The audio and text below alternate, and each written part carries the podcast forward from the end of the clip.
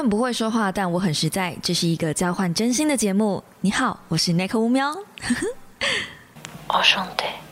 Hello guys，欢迎来到乌喵的备忘录。星期一的一大早，你还好吗？Happy Father's Day！不管你是不是父亲节，只要是八月八号，嗯，身为一个男性，你就是拥有一个就是你知道的你们的节日，因为这个时候不是通常都有很多男生的用品在特价吗？比如说刮胡刀之类的，我不知道啦，因为我老公一直在偷偷瞄刮胡刀，我有发现他的视线在那儿哈。OK，好呢，反正就是呃。大家应该最近 shopping 的还不错吧？不过我们今天不是要来聊这个购物的欲望的。虽然我最近购物欲望真的是有点爆棚，但我们可以留到之后再来说。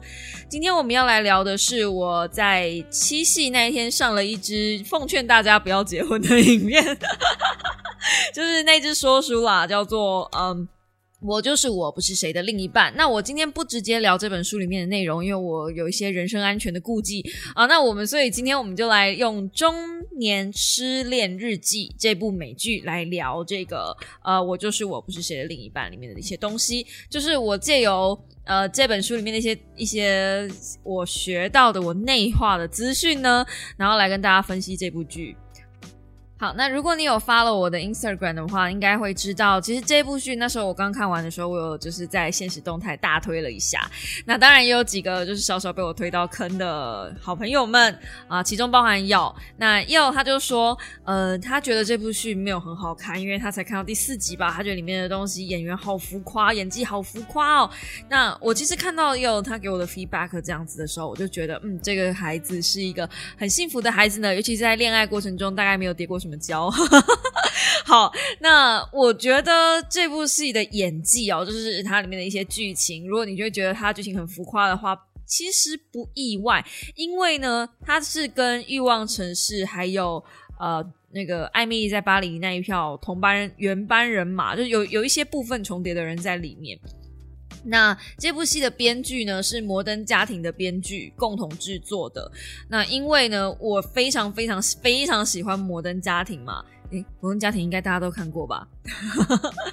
就是摩登家庭应该是一个呃，我自己心中有一个美剧排行榜的话，就是摩登家庭，然后啊六人行，就是还有哦宅男大爆炸这些东西都是。如果你说你是喜欢美剧，然后你没看过这三部剧的话，我会觉得就是你可能。喜欢美剧这件事情，我们我们还要就是有待商榷啦，对不对？就就就就有点像是，呃，你说你喜欢看小说，然后你你不知道东野圭吾是谁，就我也没有办法，就是跟你继续沟通。或是如果我喜欢看漫画，但是我从来没看过海贼，呃，其实漫画其实很难说，漫画这个东西很 好啦，反正就嗯，因为这些美剧实在太。热门，而且太经典了。那编剧是这些人，我就算那个剧再怎么样，就你看《艾米丽在巴黎》，我也是骂到爆炸。可是很难看，我还是把它看完了，就是因为怎么样，好歹是一些经典原班人马写的东西，再难看，就是你还是要看看人家厨师是怎么从五星掉到一星的嘛。那今天呢，这个中年失恋日记呢，我必须得说，以演技来说，因为我在短时间内我看了三遍，没错，看了三遍，因为它第一季只有八集，然后一季就是个二三十分钟吧。如果你开一点五倍看的话，其实很快就可以看完了。那我。Run 了三遍，我也确实承认，就是他的演技的部分真的比较浮夸一点点。但是我今天不是要来看演技的，好吗？《中年失恋日记》那时候在 Netflix 上被我就是瞄到这部剧的时候，是呃第第二集还是第三集的一个片段，就是男主角呢对着他想要去就是争取的一个客户，因为男主角是一个嗯。那个叫什么房仲业者？那房仲业者其实他们除了要去卖房子以外，他们也要去找到好的物件，去争取说我能不能代理你的房子来帮你卖房子。那在纽约，其实有一些好的物件是非常稀有的，尤其是固定几个。地点跟空缺，其实这个好像在台湾也是哈，所以如果能够代理到这种呃摆了名就是好物件，而且很好脱手的，那他的 commission 就是回馈金也会稍微比较多一点的，这种一定人人在抢嘛。所以男主角就呃那一段就是男主角跟那个女生讲说，中年妇女讲说，我真的很想要带你的房子，你不要把你的房子给别人带，因为我一定能够帮你带，我难我完全了解你的痛处。然后那个女生就说：“你怎么可能了解？我是一个五十几岁的女性，被跟老公离婚，我现在要重新回到一个人的生活，你怎么可能了解？然后这个男生就说：“我是一个五十几岁的呃同性恋者，我的男友就是跟我相处十七年的男友，不说任何一句话就离开我了。我跟你一样一头雾水，我跟你一样难过，我怎么可能不懂你现在心里在想什么？然后反正就是有一个这样子的过程嘛。那他们。”其实我本来以为会是呃这个中年女性、中年妇女，然后跟我们的男主角房地产的这个会一起手牵手来一起离开这个呃就是他们失恋的这个情绪里面，嗯，但完全不是，他们是分开两条线进行的。那我不想爆雷，因为我还是希望大家去体会一下。但我觉得，就算我爆雷了整个故事剧情，嗯，还是可以从中里面得到一些什么。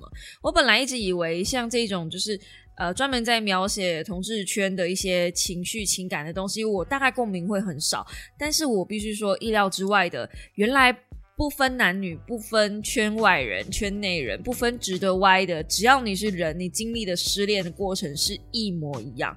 这八集基本上就是在讲一个人怎么从突然间被呃分手，然后一路的缓步的嗯了解自己、理解自己，然后再呃就是怎么讲呢？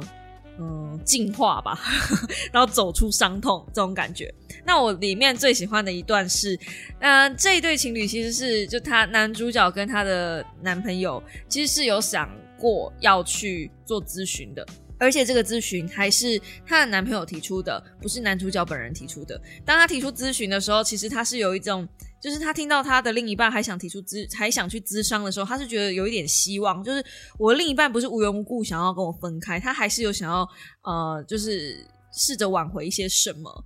结果去咨询的时候，当然我们的男主角就是把所有的问题展现开来。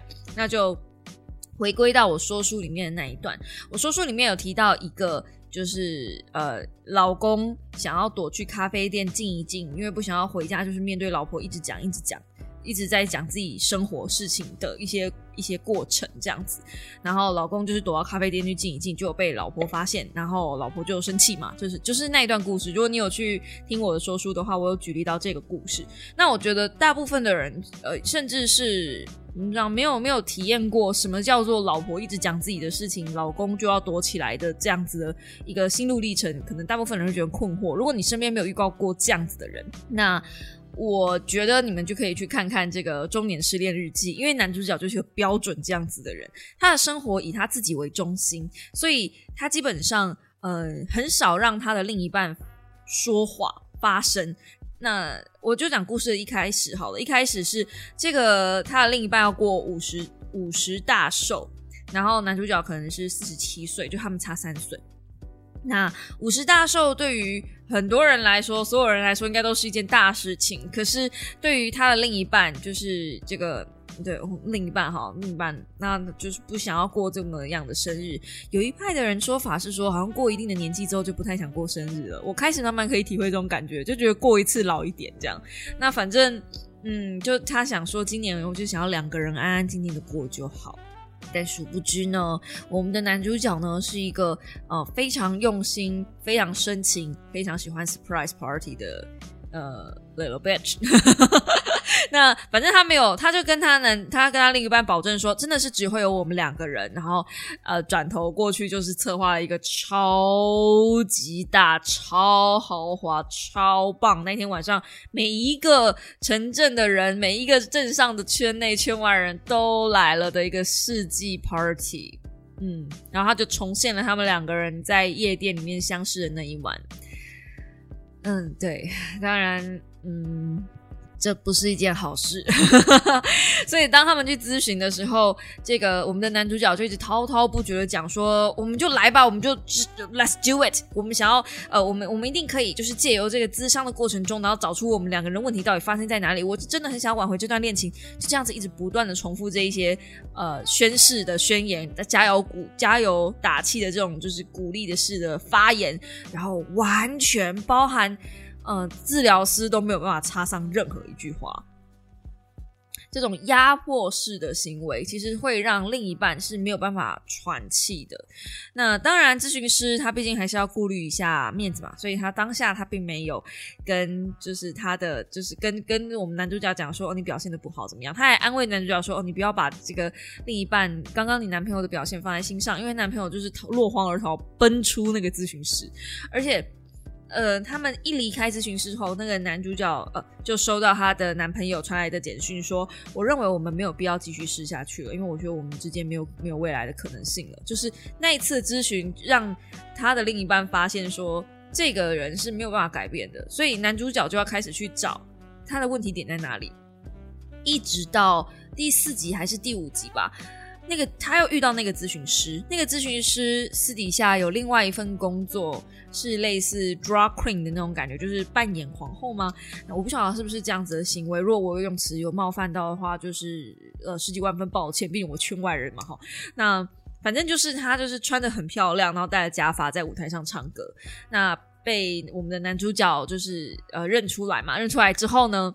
他就他就跟他讲说，哎，就你真的很差劲，就你你这个咨询师是我看过最烂的咨询师。我那天跟你咨询完之后，我男朋友就跟我分手了。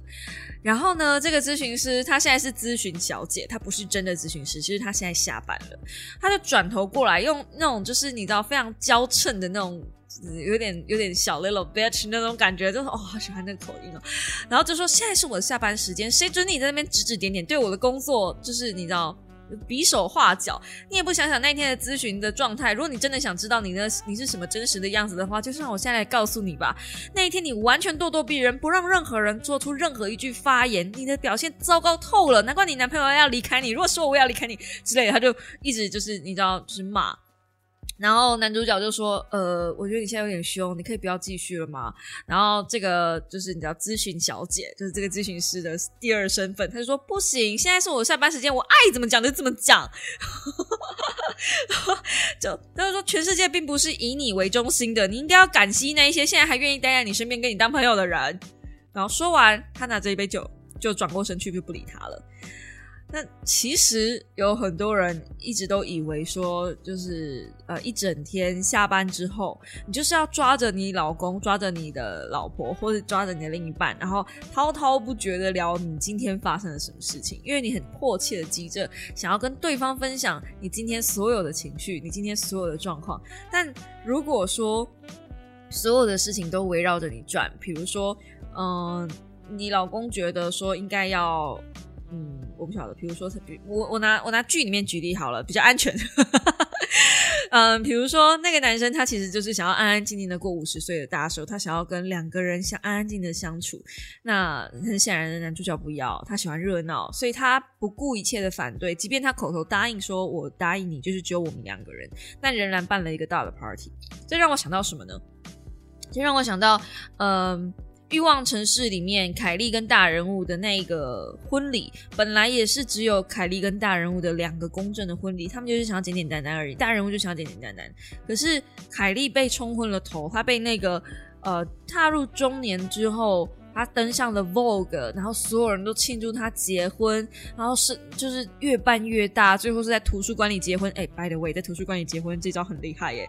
然后他的那个婚礼就是弄得很大，那种 VV Wang 的那种，就是所有人就觉得哇，好棒哦，这样他就被那个冲昏头，所以他忘了他身边的另一半告诉他说：“我告诉你，我原本就是只想要我们两个人。”所以那时候大人物就被吓疯了嘛，就逃婚了。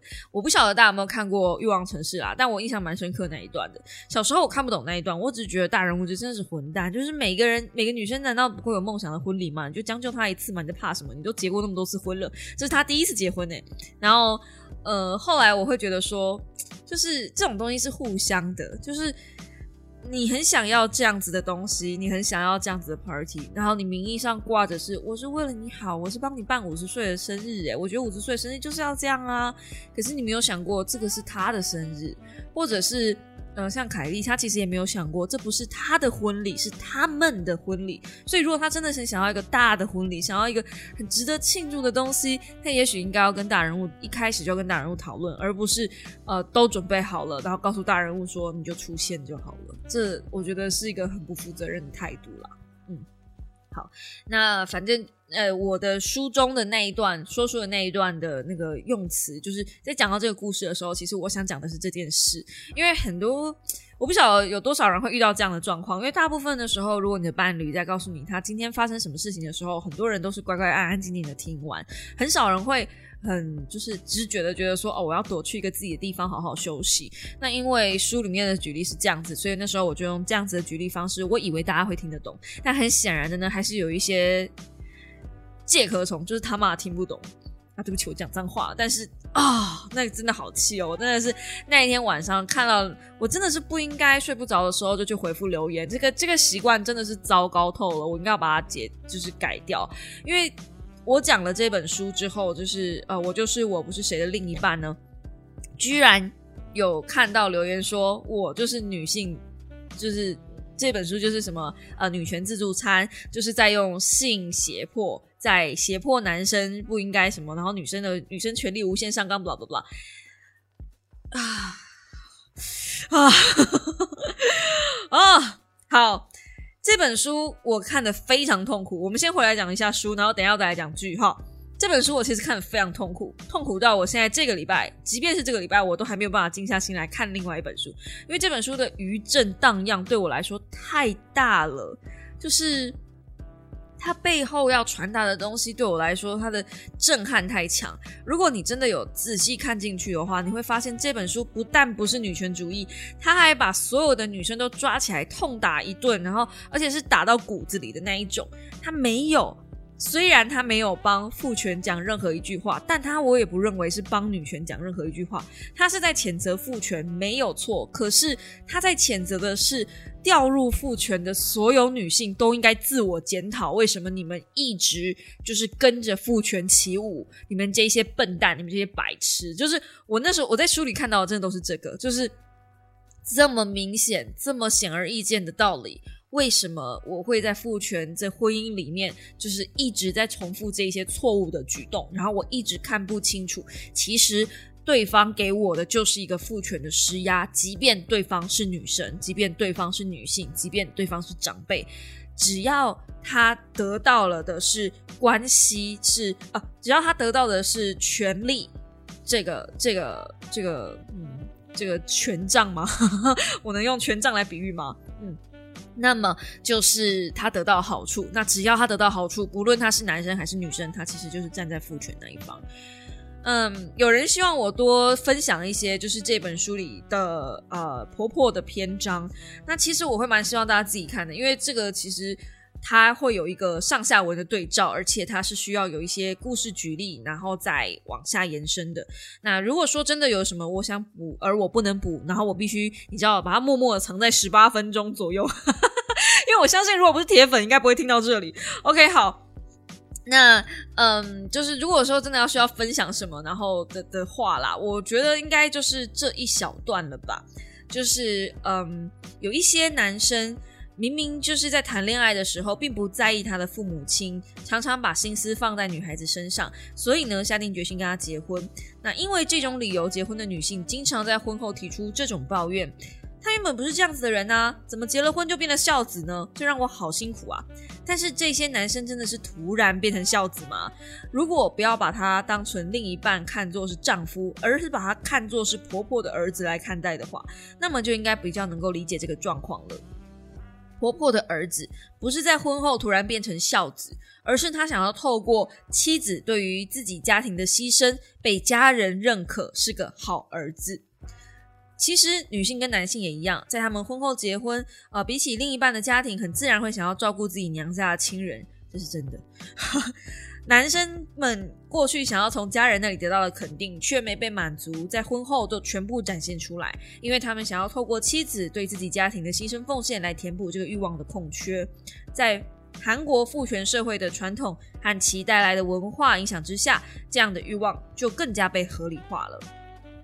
然后其实有提到过一个一小段，我在念的，这边又跳了一一段，所以我会说大家会需要自己看，是因为它并不是完全的一个嗯上下文，只是我画重点的地方好像勉强可以接得起来。OK，好后那接着我念下一段，可能就是大家比较想要听到的部分了。嗯，父亲啊，母亲对儿子的占有欲非常强大。儿子结婚初期，母亲会很明显展露出自己是儿子所有人的态度。有一些婆婆就连媳妇在婚礼上要穿的礼服都要检查过。婚礼礼服挑选不是跟丈夫一起讨论，而是让婆婆审查。这个象征这场婚姻的主导权握在父母亲手上。检查礼服的同时，其实也是作为儿子第一主、第一任主人的母亲在审视媳妇这个外来女性，表现出不会轻易将儿子交给对方的牵制行为。嗯。如果你们想知道这个东西，呃的的一些，就是怎么可能会有媳婆婆在检查媳妇的礼服呢？我推荐大家可以去看一个叫做什么妈宝的一个实真人实境纪录片。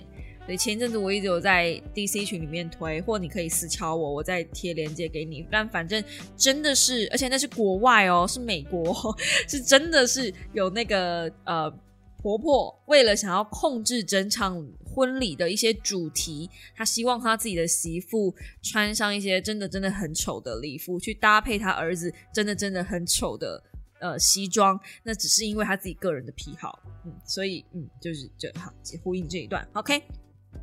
结婚并生下第一个孩子后，婆婆会很频繁的联络媳妇，问她一些像是有没有好好喂母乳等等的问题。这并不是对媳妇的关心，婆婆这些行为只是在确认媳妇有没有好好照顾自己的孙子或孙女而已。婆婆们的这些举动是一种极度男性化的态度。从这段开始，我就划线了。虽然性别上是女性，但一直以来都以男性的思维和态度在过日子。他们也从来不觉得这样的生活方式有什么问题。他们并不想花时间去了解和儿子结婚的女性是什么样的人，也没有打算要努力和对方建立起一段新的关系。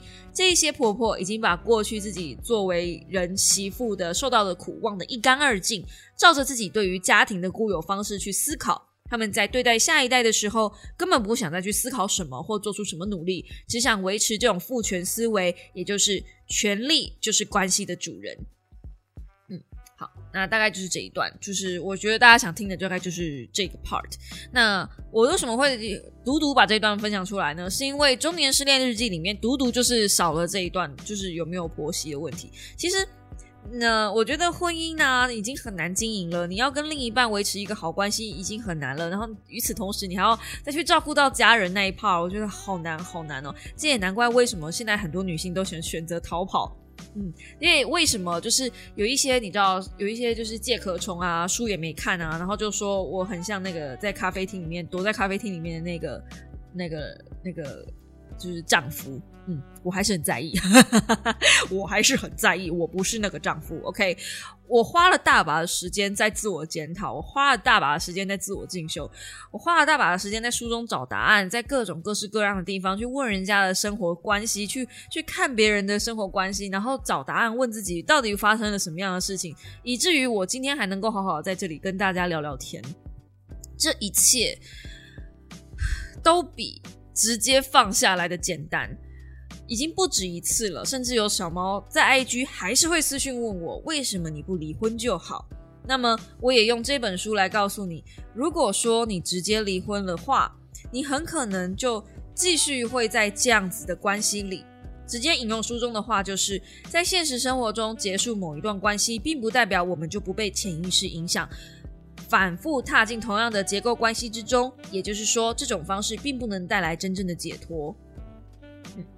你如果直接选择离婚，你如果直接选择离开一段关系，你跟你的朋友吵架，你就直接选择跟他离开，就是跟这个这个朋友不说清楚、不搞清楚，直接跟他分手，直接跟他绝交。那么很可能你会在接下来的关系之中反复不断的出现这样子的人，你会自己很困惑，为什么我老是遇到这种很渣的男生？为什么老是交到一些很烂的朋友？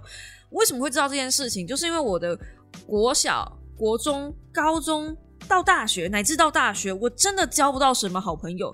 然后在我就是反复不断在重复踏入这些关系之后，我才发现，因为我不断重复在做同样的方式，我不断重复用同样的方式在交朋友的状况下，废话，我当然就是会只交到那一些只看上我身上有钱，只看上我身上有资源，只会喜欢我，就是想要利用我的人。那这样，当我没有这些东西的时候，他们当然就不会想跟我做朋友了啊。所以，我 就是就是你知道这样子的状态的时候，其实你应该要去。检讨自己，所以这一整本书都在 fucking 检讨自己。不要再跟我说这是什么女权自助餐了，女他妈全嘞，并不会因为说我今天不想要呃怀孕，我今天生小孩的选择权不是因为我想要讨好你，我就不跟你做爱，还是可以做爱，带套好吗？只是不想生小孩而已，错了吗？就是，居然有人会跟我讲说：“哎，你这样就是女权自助餐。”所以我越来越讨厌看这个频道的影片。深呼吸，那口。今天是父亲节，好，嗯，好。那么，嗯，我觉得我很喜欢那个《中年失恋日记》。没错，我玩回来了。我很喜欢《中年失恋日记》里面的开头，其实那一段话，就是我真的觉得同性，我非常羡慕同性恋。如果我今天是同性恋就好了，就是我真的很羡慕，就是。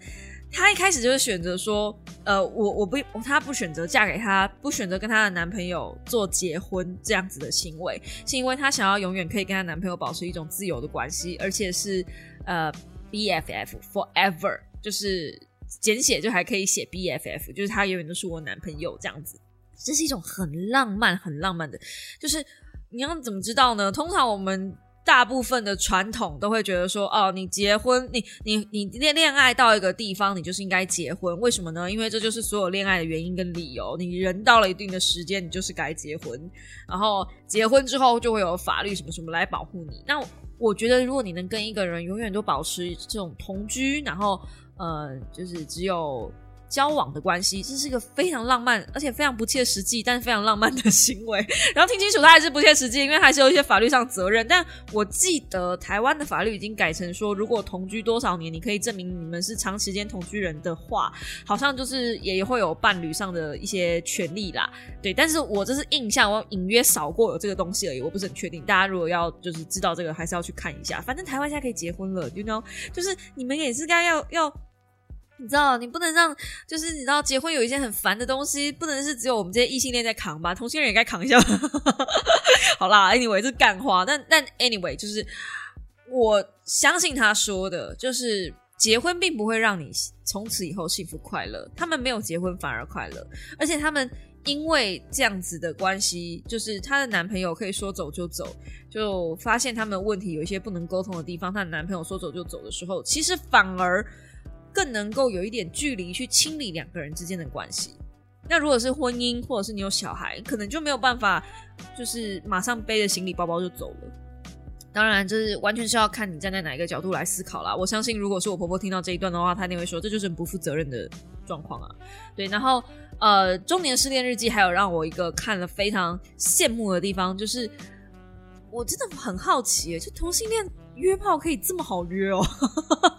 我是一个这辈子没约过炮的人，然后我就觉得哇塞，他才八级耶，但是里面出现了超多那种亲来亲去，然后准备 doing this 的那种画面，或者是 doing after 的画面，好羡慕，好羡慕啊！就女女生其实有一些包袱是没有办法，至少我自己我没有哦，好羡慕，而且这部戏真的女孩子看了就是。呃，还不错，心痒痒。虽然都是一些中年大叔，但是拖起来之后是没有什么在开玩笑的。嗯嗯，棒。好，然后嗯。嗯，对，怎么会讲到这么这么这么歪题呢？好的，那么我们继续回来聊吧，聊这个失恋的过程。我为什么会觉得这部戏大家很值得一看啊？因为我觉得在我的频道里面，可能一半的人已经结婚了，另外一半的人可能还没有结婚，可能还在单身的状态，或是正在找另外一半的状态。那我觉得《中年失恋日记》是一部很难得的，能够把嗯。怎么从失恋里面走出来，然后怎么审视自己的过程，怎么样检讨自己的过程，完全完完全全的拍出来。我在过去的一年多，其实也经历过类似像这样的旅程，就是从一开始的否认。接受就是接受到资讯，然后开始否认，开始怨天尤人，开始乱花钱，然后开始就是疯狂的去怪罪，就就是去骂人，跟你身边的一些朋友去骂他这样子，然后去去做一些情绪上的发泄，然后到最后是自怨自艾，然后。呃，可能会开始想要乱找人来聊天。我对于所有在社群媒体上被我骚扰过的那些男性深感抱歉。这样，对，就是呃，我只要陷入那个状态之后，我就会开始去找一些交友软体啊，然后试着去玩一下。但是真的是你知道进不去，下不来。这个怎么有点怪啊？反正就是我没有办法再去，我发现我真的没有办法，就是在就在进入那个状态，去跟重新认识一个人，然后重新再去跟他们聊天，聊一些漫无目的的话题，而且真的不是我要说，就是啊，这辈子要遇上一个能够跟你聊书的人，真的太少了。我发现我真的是只喜欢聪明人，就但是这个聪明人不是指的是学历哦，就是我喜欢言之有物的人。言之有物的人怎么这么难找啊？我的天哪！嗯，年轻的小朋友当然可能他们本来活的岁数就不够多，所以看的书不够多，我还可以理解。你知道，有时候就是跟一些中年跟你一样，就三四十岁的人，然后你跟他聊天。聊没两句，你真的是想关掉哎！就怎么讲呢？就我我我我遇过一个人是，呃，他问我在干嘛，然后我就跟他说我现在在看书啊，然后他就回我说哇，这么上进，这么认真哦！现在不是放假吗？然后我心里想说。呃，对我对我的交友的时候，你你你，如果你也是这样聊天的人，其实你这没有什么太大问题。我只能说，这是我自己个人的问题，就是我没有办法接受别人不把这件事情当一个休闲。如如果你是粉丝，你是小猫，或者是你是只是一般圈外的朋友的话，我觉得都没有关系。可是今天。这个跟我聊天的对象是准备要来追我的人，那他没有办法理解说这件事情不单单就是我不会把它拿成当工作，我会把它当成兴趣，我把它生活中的一部分。就像你，你不会看到有人在喝水的时候，你跟他讲说：“哇，你好健康哦，很努力在喝水。”耶，不是吧？因为这就是人生必需品啊！这对我来说，它就是一个这样的东西，所以我会需要我的另一半理解。嗯，我需要自己的空间，我需要自己的时间，并且我还会希望，如果可以的话。你不能跟我一起看书，你至少要能够听我讲这本书，够残忍吧？所以真的要当我的另一半，其实没有那么简单的。D A 其实扛下来很多炮火，我只能说，我这辈子如果没有跟他在一起的话，我真的不知道能够能跟谁在一起，就是到底有谁能够忍受我，就是这么这么喜欢碎碎念这样。那 Anyway，对，反正就是呃。中年失恋日记，它里面有一个很大的篇章，是我刚刚讲了吗？他他要讲啊，就是经历了那个呃沟通小姐的洗礼之后，男主角开始自我检讨。他从自我检讨那一段开始，刚好就是第四集吧，就是又开始弃坑那边，到后面我觉得都超好看，很可惜他没有继续看下去，因为。嗯，自我检讨这件事，并不是每一个人都做得到。我真的觉得，你要去认识自己，了解自己，然后接受自己内心的受伤的小孩。这个屁话谁都会讲，讲的顺的嘞。每一本书都在写，但是到底有谁真的做得到？然后到底有谁真的把这一段过程拍给你看？那然后接受自己内心的小孩，这个历程其实是没有大家想的那么痛苦。就你以为。男主角接下来会开始面壁思过，写个三千字的那个悔过书之类的，也没有，就是他很明显的在去追求新的人。哦，第七集吧，我记得那一集我看了好多次，就是他去参加一个就是什么同志的滑雪 party，然后什么一年一度超级盛大，让所有人都在那边去，然后搞群交这样，好羡慕！再说一次，好羡慕。然后反正就是去玩就对了，那。同时，她收到了她的前男友好像在跟别人在一起的讯息。她就是一边想要跟新，一边想要发展新的关系，一边又放不下旧的关系，然后在两边挣扎。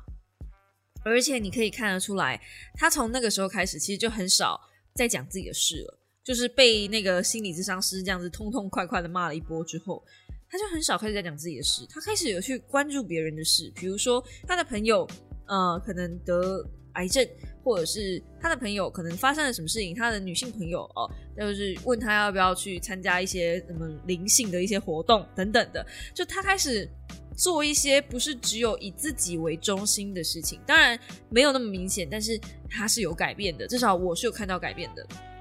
嗯，那这部戏呢，就就就因为只有短短的八集，我想应该会有第二季啦，就是看他最后一集的收尾，我觉得是会有第二季的。嗯，然后呃，为什么我会说这一部戏可以拿来跟这本书里面讲呢？从标题来看，我就是我不是谁的另一半。我觉得这一本书的一些里面在写的东西，其实就是那个她男朋友离开她的原因。很多人都在想说，呃，因为他这次的主角是男主角的试点嘛，就是被留下来的那个人，很多人都以为他会会觉得说他是受害者，因为他毕竟是被抛弃的那一个人。大部分的时候，我们都会觉得被抛弃的那个人一定是受害者吧。但是，嗯，如果你看了《我就是我不是谁的另一半》，然后再去看这本书，你会觉得在一段关系里面，并没有谁是真正的加害者，谁是真正的受害者。在他们现在的这个状况里面，我觉得受害者，呃，嗯，怎么讲呢？有一个人是持续不断的累积受伤，那另外一个人是直接一波超大伤害。那你要说谁是受害者？因为。呃，就是她的男朋友，可能有人会觉得说她那个是中年危机，她就是一时之间就想要离开，然后她觉得她的人生可能接下来已经五十岁了嘛，所以接下来日子好像每天都一样，就没有变化了，她就会害怕，所以她才离开她的另一半。但事实上，是不是因为他就常常被挂成是这个人的另一半去介绍？就是你在他的一些台词里面可以发现，他不是一个。就是这个离开的男朋友前男友，并不是一个有趣的人。他不跳舞，他们也很少有一些幽默风趣的话。那甚至在朋友圈里面，他们对这个男生的评价都不高，因为是一个金融，呃，反正他们的设定就是金融业者的人都很无聊。然后。也不贴心，就是最对他对他的朋友们说的最贴心的一句话，就是你要记得买苹果的股票。嘿，我觉得这句话很好笑，但反正 anyway，就就就就是他是这样子的人，所以他很常常被介绍的是，就是哦，他是谁谁谁的另一半，就他并没有一个直接的名字。然后其实猛然之间，你也可以觉得说，他并不是真的呃不不爱另外一个人了，而是他很想要找到自己，想要找到自己的定位。那我觉得。呃，我就是我不是谁的另一半这本书，其实也是在鼓励女性要找到自己的定位，不要在一段关系里面迷失自我，不要被呃所谓的媳妇或者是老婆这样子的身份绑架，因为你只是这个身份只是你生命中的一个 part。它可能只占据你人生中的几个小时，甚至是就一天之中的几个小时，它并不是你全部的人生，所以你应该要想清楚，说你要怎么样活出自己的人生。当然，我现在讲这些都是风凉话，因为你知道，你们要知道，我已经跟我婆婆是整个是撕开的，好不好？已经就是没有什么好说，是撕开。对我们现在的最棒相处模式就是我们没有相处，所以对我来说，呃，就是就是，嗯，好像是一个，嗯，非战之罪吗？就这个讲非常之罪吗？或者是这要讲一个嗯送分题吗？对，因为真的相处不来，其实我觉得我婆婆也算是有智慧了哈。真的相处不来就不要相处。所以我以前会以前的我会对于这样子的行为感到难过，我会觉得说哇，自己嫁进去这个家，结果连这个家门都进不去这样。但后来我就觉得，其实我也没有必要进去啊。这样，你有真的很想要跟这批人在一起吗？就是我自己问自己说，嗯。就是每一个人应该都有选择自己跟什么样的人在一起的权利，这是一个人的基本人权。那如果这个人你本来就是没有办法好好相处的话，那为什么一定要逼迫自己跟这个人在一起呢？只是因为你想讨好谁吗？如果如果这样子的理由，这样子的自我问答，你还不能清楚的明白说，嗯。你只是嫁进一个婚姻，而不是把自己整个人赔进去的话，那我真的觉得，就是我就是我不是谁的另一半这一本书，你是真的可以找来看看，真的天下女性都应该要看看的一本好书。那至于中年失恋日记呢，则是推荐给那些就是嗯单身，然后也许美币 正在失恋，你可以找到一些共鸣。真的，这部戏真的是我共鸣点超多哎。而且我很意外，就是我原本以为就是想说哦，就是当一个轻松喜小品来看，但是意外的我其实得到了蛮多的资讯，就包含就当个 gay 是蛮爽的，然后还有他们真的很努力的在运动哦，部分的人真的很努力的在运动，嗯，那。呃，今天的分享资讯大概就到这边，大概就这样。那接着下来就进入了闲聊的 part 了啊！你们是不是想说，哎，Nico 今天就只有三十几分钟吗？哎呀，这不是我平常认识的 Nico，那我可怜啦！嗨呀，呃，Nico 一定是给大家满满的一个小时的，是不是？父亲节快乐呢！哈，好的。那么认识我的人，应该说上次有 follow 到我直播的人，应该会记得，就是我现在就是进入了一个手账坑的这个环节啦。哈，那这个礼拜呢，我会冲下去高雄参与我人生第一次的文博会展览。说到这个文博会，真的是很优秀。其实文博会这东西，我大学的时候就想要去了，可是大学那时候没什么钱，所以大学那时候就告诉自己说，我出社会，我出社会了就去。好，结果出了社会呢，每一次文博都办在台北。哦，文山呃，那个圆山这边，嗯，然后我就想说，好，没关系，呃，等我存到了一点钱啊，因为文博就是你知道要要一个高铁票三千多块嘛，我心里想说，没道理啊。你看看，你一个高铁来回三千多块，你都可以买多少贴纸、多少文具了，多少的一些就是文创商品了？有需要这样子冲上去吗？你这根本就是满足自己的私欲啊！不去，啊不去。所以出社会在高雄那几年，我也没去文博会。好的，那么。接下来的时候，我就有点默默遗忘这件事情了。接下来的时候，我不是上台北工作了吗？上台北工作，有某一年，我突然又想到要去文博会，已经人在台北工作了，没道理不去了吧？那个时候我在写手账，哈，那时候我还有写手账的一些，就是你知道余力。可是，在台北工作，那个时候真的是啊，每天抢等内都，如果听不懂台语的话，就是。节能减碳不是，呃，反正就是缩衣节食，哎，对，节能减碳哦，差不多啊。冷气不敢开啊，现在冷气还是不敢开啊。现在冷气不敢开，跟以前冷气不敢开的原因不一样。反正不开灯、不开冷气，就是尽可能的节约的状态下，我怎么可能有多余的钱再去买什么？因为我自己知道，我以前在大学的时候，每次进美术用品社。哇，那个没有个三千块是走不出那个美术用品社的。你们要知道，对于大学生来说，三千块是件多夸张的事情。而且我还不是一个月只去一趟，所以我自己知道，我如果去文博会的话，我绝对是两手砍断都出不来的那一种。我就很怕，我就想说，不行，我们就不能去。那写手账其实有一支笔，有有一本书就可以写了，我不需要那一些东西。好，一直不断这样告诉自己。然后呢？现在呢？呃，前两年吧，嗯，心情真的真的很差的时候，我就想说，好，我今年一定要去文博会，嗯，谁都不能阻止我。那个时候我好像还住，不是不是不是前两年，就是还住在中和的时候，那时候才刚离开维新，刚离开维新有一点小钱，然后嗯，我想说，好，今年我一定要去文博会，谁都不能阻止我。我现在就是来贯彻这个写手账的这个这个事情。那你们知道为什么后来没有写吗？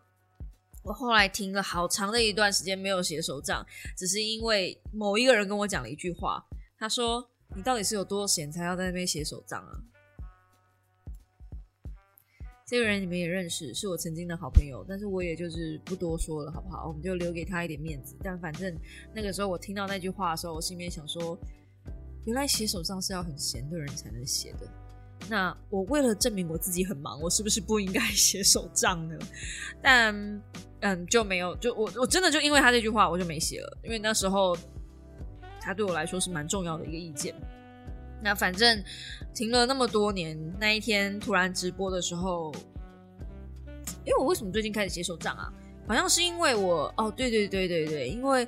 我想要留下我的一些植物的记录，然后我想要告诉自己，我也想要记得给自己记得一些比较快乐的日子，因为我有发现呐，人脑真的很贱，就这时候突然要骂脑袋了啊！人脑真的很贱，人脑是一种哈，当你要调阅悲伤记录的时候，轻轻松松；可是当你要调阅喜剧快乐的日子的时候，真的好难哦。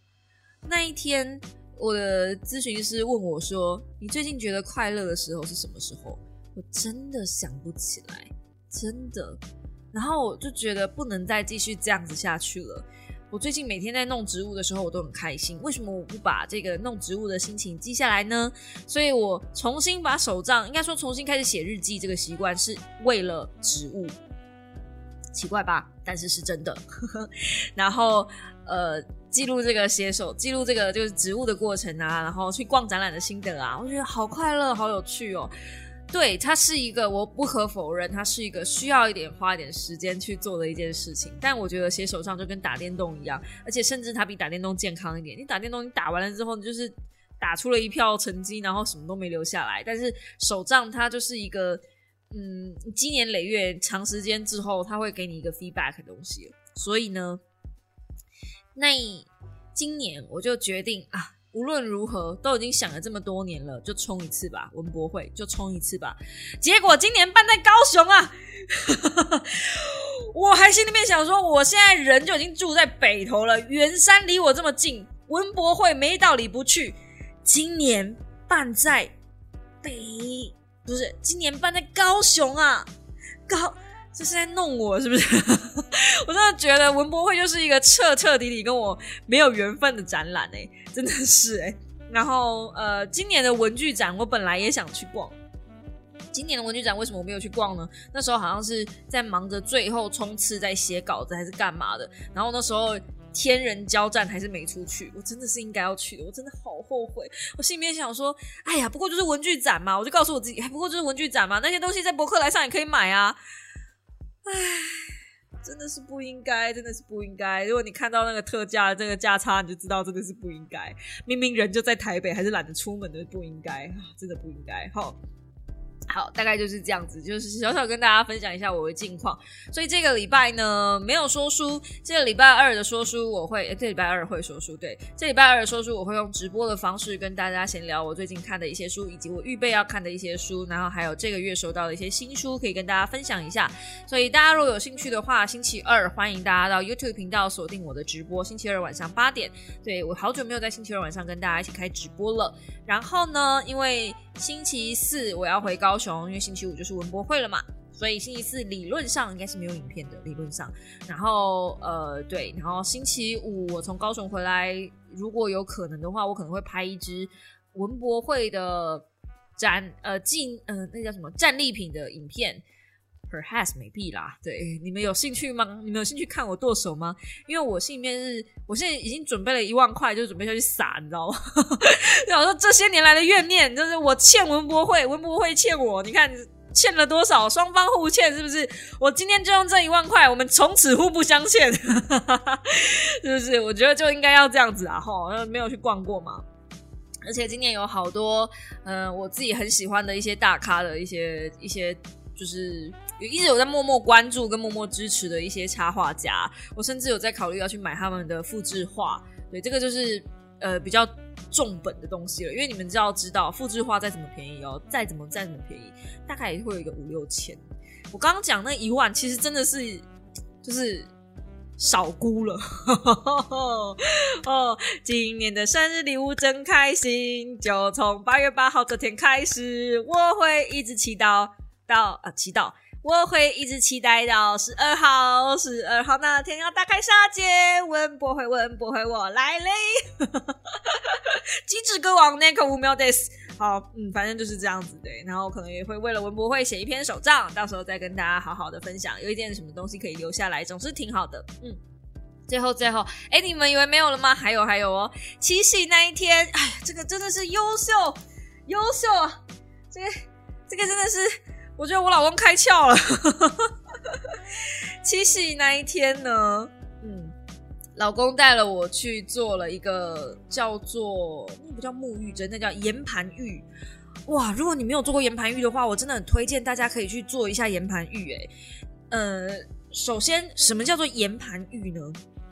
好，岩盘浴本质上是要脱光光的，它跟嗯，我们在韩剧里面看到的那种就是什么桑拿那种不太一样。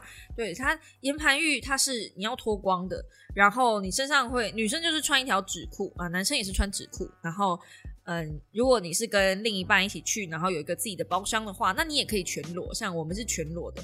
然后地板上是会有一颗发热一颗一片发热的石头，那它就像地毯一样，地毯地砖，所以你就是趴在那上面，然后让自己流汗。最主要的目的就是流汗。那因为我是一个不太流汗的人，我就算重训啊，或者是去做一些有氧运动啊，做到再怎么激烈，可能要心跳到一百六以上的话，我才会开始流汗。我不知道为什么是一个不太流汗的体质，我跟我妈好像都，我们家的人都是这样。那那一天做完岩盘浴之后，我最大最大最得到最好最好的心得感想就是我脸在发光，然后我老公的脸也在发光，就是我们全身上下都在发光，而且。虽然我在夏天讲这句话没有什么说服力，但是我的手脚不会冰冷哎。你们在冷气房的时候手脚会冰冷吗？我是一个在冷气房的时候手脚就会非常不舒服的人，所以某种程度上，我之所以可以扛住夏天不开冷气，也是因为我的体质本来就够寒，所以我就算开冷气，我也不会开太久；那就算开了冷气，我也不会开太冷。就是北极熊是非常非常喜欢我这种人的，好不好？我都是开冷气二十七度的那一种，我老公都说：“哎，你开二十七度，你干脆不要开，外面也才二十九度。”对，反正就是这样子，就是就是一个非常奇妙的人。这样，那 anyway 那天做完岩盘浴之后，我到现在我看那天是几号？那天是四号，现在是八号，我现在手还是热热的，就是那种，但是当然是没有刚开始做完的那种那种体热那么热了。但是你就觉得血液循环变得突然有一种被开起来的感觉。哦，我真的觉得好棒哦！天哪，然后它也没有到非常贵。呃，我跟我老公两个人呢，因为我们是有一个包厢的，所以我们有多付五百块的包厢费用。那整体做完包含包厢费用是一四七零，可是我们有第一次的初体验的价钱。那如果你从来没有做过的话呢，你就是用这个价钱，我觉得两个人揪一个包厢非常舒服。那就算你没有揪包厢好了，你是第一次就是一个人自己去的话，我觉得这价格也完全可以，就几百块钱而已，然后去躺两个小时。就是让自己大流汗，好棒哦！如果你没有试过的话，你真的要试试看岩盘浴。岩盘浴跟运动那一些的流汗起来的这个汗也不太一样哦，它的汗是不会臭的，真的不会臭。然后岩盘浴还有一个很神奇的地方，就是我我我不晓得啦，因为我跟我老公我们最后还是有冲澡，但是他的那个简介上面是说。岩盘浴做完之后，那个汗擦掉，你是可以不用洗澡的，因为那个汗没有臭味。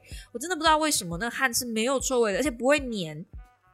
夏天我们流汗就是腋下都会黏黏的，可是那个不会黏，那完全就不是同一个东西。我甚至有在考虑说要不要，就是星期四那一天，就是把我妈抓去做一下，不知道有没有空啦。但但因为我是会去快闪的，就是我很想鼓吹大家，全世界的人都给我去做岩盘浴，这样岩盘浴真的太棒了。很希望就是，如果你是也是一个不会流汗的体质的话，很推荐你去做一下，那个真的是不一样，对身体来说，我觉得是好的。那岩盘浴也是推荐说，有一些就是年纪比较长的人可以去做，因为呃，流汗对身体加速血液循环这件事情是对身体是好的。嗯，然后那一天做完岩盘浴之后呢，我跟我老公还去吃了一家天母很有名的排餐，然后哦，那家排餐真的是好哎，好好吃哦。我已经被台北吓到，你知道吗？因为我一直都觉得在台北吃饭，如果你去吃餐厅，没有个三千、四千，嗯，甚至四千都还会踩到雷。耶。就是之前我有拍过那支影片，四千多块，我们还是踩雷那那一支。哎，好像还有，对对，反正就是我觉得在台北，如果要吃到比较好吃一点的餐厅，好像都要五六千以上。那。呃，那天我老公说去吃吃天母的排餐的时候，其实我本来就已经哦，天母排餐好，我本来已经就是不抱太大期望，哎，结果那一间牛，它的德国猪脚好好吃哦！我是一个非常喜欢吃德国猪脚的人，它德国猪脚超好吃，哎，德国猪脚我虽然喜欢吃，但是我不是因为就是喜欢，所以我不会随随便便吃。因为喜欢，所以你对这个喜欢东西要求就比较高，所以我反而很少点德国猪脚，我就很怕吃到不好吃的德国猪脚，你知道吗？龟毛！哎，结果那家德国猪脚，哇，我从来没有吃过一家德国猪脚的猪脚是用叉子插下去，那个肉就嫩开的，就真的是划开，然后啊，它那个皮呀，哇，脆呀脆，好，它的皮是呃，如果说。我这么多吃过的德国猪脚里面啊，像我很常去吃高雄的冒烟的桥的德国猪脚，它的德国猪脚就是真的是比较脆偏硬，可是它的肉呢也比较柴。那那间的德国猪脚，它的皮没有到非常脆，就是偏脆，软偏脆。可是它的肉质呢，哇，是嫩多汁 juicy。我不晓得是因为嗯。天母的人年纪比较大吗？其实没有，那天去是排山的人年纪也没有比较大，但是反正哦，我们那天真的是超幸运，坐到靠窗位，然后呃，我不晓得是就是就是是不是那天有粉，就是有招 waiter 是不是我们的粉丝还是怎样？反正我坐下来的时候，就是我在那边哇，好开心哦，坐到靠窗位耶！然后后面的 waiter 就传来了一句哇，好开心哦，然后我就。就是我我我跟我老公就目就对看了一下，我想说是怎么了，而且是非常非常大声的那种尖叫声。这样，如果如果你是我的粉丝的话，就欢迎你来偷偷敲我，这样我觉得你很可爱。好，那反正 anyway，我不晓得他是在高兴这件事情啊，我不知道。但我们那一天很幸运的坐到靠窗位，那因为我们那天也比较早到，所以我们有短时间大概十分钟吧，包场整个餐厅。用餐真的是好舒服哦，但这不是工伤啦，所以呃，我再查一下那间餐厅的名字，因为那是老公推荐的，我会把它放在就是下面的。呃，资讯栏这样，如果大家有兴趣想要去吃的话，因为那间真的是也已经很老很老的一间店了，非常非常棒。那后来呢，我发在线动之后，还有就是小猫偷偷跟我说，那一天如果你生日去提早预定，然后跟他说你生日的话，还会送提拉米苏。我的天哪，我现在在考虑九月要不要再回去吃一次。本来九月老公已经有时候想说要带我去吃好餐厅了，可是他就说，他说如果真的是有九月有一个提拉米苏的话，也许我们可以考虑再回去吃一次，有点开心。哎，怎么办？我觉得这一次，这今年的七夕，老公很上道，是不是呢？所以呢，女孩们，就是我觉得，觉得，嗯，大家也都知道我一路走来怎么样的抱怨，怎么样的一个辛苦，怎么样哭什么的，我都已经就是已经把那个就是自己的心路历程怎么走来，都已经摊在大家面前了。如果你有从一开始 follow 我到现在的话，你应该会知道。婚姻也许刚开始没有那么的好，没有那么那个，但是如果如果你身边这个人还值得救，还值得一救的话，也许可以不用这么快的，就是把他打入人工。也许你可以，嗯，我不想要说自我牺牲，但是我觉得是一种顿悟吧。就是，呃，当我放下过多的期待，当我开始重新面对现实，当我知道，就是人生这条路，你没有办法靠着别人来帮你往前走。你就是只能自己走下去的时候，那你身边的人一定也会帮助你的，嗯，因为终究他是爱你的，所以嗯，不要期待就是要把所有的一切都归在他身上，这样子的话，我觉得会比较轻松一点。所以我其实也没有很喜欢，常常有人说什么女生找对另外一半就一定要看车看房啊，然后看存款啊那些的。呃，我不知道你们啦，当然至少我不是那样子的人啦。就是，嗯，我一开始嫁给他，本来他就已经不是这样子的人了。那之后当然本来也就不是。然后，嗯，反而我没有期待靠他做什么事情的时候，反而他现在会帮我做一些什么事情了。所以我不知道，我我不想把话说太早，但目前现在的状态是没有问题的，而且我们已经超过半年以上了吧。嗯，我们最后一次吵架好像是二月还是三月的时候，所以，嗯，已经很久没有因为就是你知道是那种就是大纠纷吵架了没有？我们现在我们现在最常有的争执跟疑问就是到底什么时候买房？然后 D A 今天诶昨天吧给我一个正确的答案，就是再看看吧，因为他很坚信北投一定会掉价。然后我很坚信，房子再不买就会往上涨了。我们就两年后等着看，因为我一直觉得，就是房子再不买，嗯，会越来越就是不行，会母汤这样。然后 D A 就一直说，他看到有一些消息说，很多的建商都已经断头了啥的，所以应该之后会便宜下来。他真的觉得北投没有六开头，没有七开头这个市价。然后我就心里面想说，哎，两年前我就叫你买房了。两年前那时候买北投还有四开头、五开头，现在都已经上到七开头了。七开头不要说是我跟他两个人呐，就是加起来就都也很拼了，就是一个因为你要知道我的总价基本上就是只能那样，所以如果它的平数一平的成本往上提升的话，我的总我就只能从平数开始往下缩。